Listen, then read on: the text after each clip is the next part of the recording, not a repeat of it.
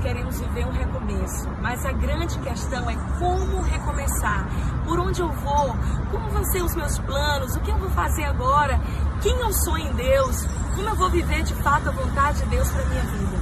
Isaías 43, 18 e 19, a Bíblia nos dá a dica. A palavra nos diz: esqueçam o que se foi, não vivam do passado. Vejam, eu estou fazendo uma coisa totalmente nova.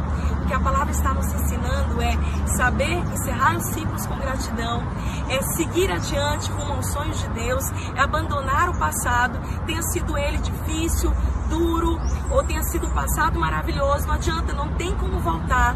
Prossiga para o alvo, para aquilo que Deus tem para sua vida, para você viver de fato um recomeço em Deus, uma vida leve, abençoada, sobretudo aprendendo a sonhar os sonhos de Deus para sua vida, parar de ficar buscando coisas que te apegam a esse mundo, as suas próprias vontades. Não existe nada melhor do que viver os sonhos de Deus para sua vida, para sua família e viver a vontade dele. E você vai ter revelação dessa vontade à medida que você o conhece de mais mais pertinho, lendo a palavra dele, em oração, o buscando. Só existe uma maneira de nós vivermos um recomeço, de nós termos uma vida feliz, leve e abençoada. É conhecendo Jesus, é ouvindo o que ele diz a nosso respeito e sendo tudo aquilo que ele nos criou para